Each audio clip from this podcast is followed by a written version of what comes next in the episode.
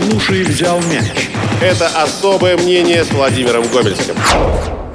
Здравствуйте, уважаемые слушатели. Сегодня я выскажу свой особый взгляд, свое особое мнение на первую по-настоящему сенсацию в регулярном сезоне в чемпионате Единой лиги ВТБ. 18 декабря этого года в Саратове «Автодор» принимал действующего чемпиона Единой лиги «Зенит» и победил со счетом 91-79, то есть плюс 12 очков. После 20 минут игры, после первых двух четвертей, счет был практически равный – 40-39 в пользу хозяев. А в отдельной третьей четверти гости уступили со счетом 15-31, 16 очков. Да, э, не было двух, в общем, важных для «Зенита» игроков. Не приехали центровой Соломон и мощный форвард Томкинс. Оба поправляют свое здоровье. Но мне кажется, что самая главная причина того, что «Зенит» сыграл вот так плохо в обороне, это то, что заболел главный тренер Хавьер Паскуаль. Его не было на этой игре. И здесь остается только гадать. Я не высказываю свое мнение по поводу основной причины поражения. Основная причина поражения, конечно, слабая игра в защите. Но почему? Причина, которую я вижу, лежащая на поверхности, это что, то, что не было главного тренера. При Паскуале игроки «Зенита» с такой прохладственностью не защищались бы в третьей четверти.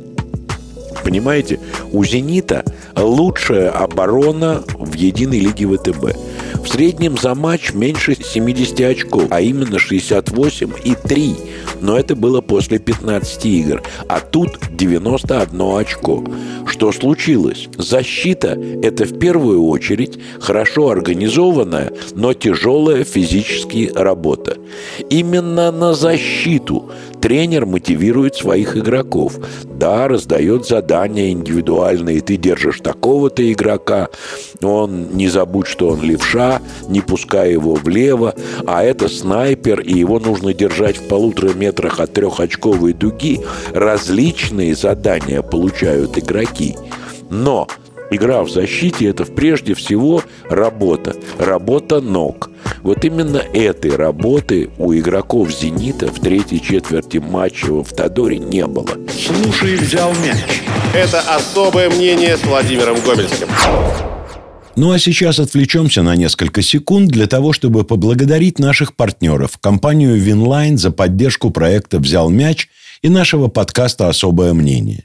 Winline любит баскетбол так же, как и мы, и помогает нам создавать контент каждый день и целый день. Ссылку на приложение Winline, в котором удобно следить за всеми матчами Евролиги и НБА, вы легко найдете в нашем телеграм-канале. А теперь продолжим. Слушай, взял мяч. Это особое мнение с Владимиром Гомельским.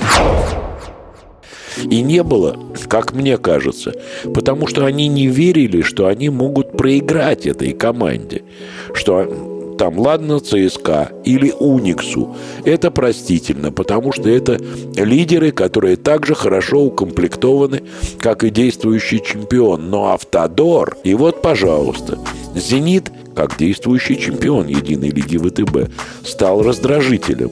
Если в предыдущих сезонах все мечтали победить ЦСКА, то теперь и ЦСКА, и «Зенит», и «Казанский Уникс» – это раздражители для команд середняков.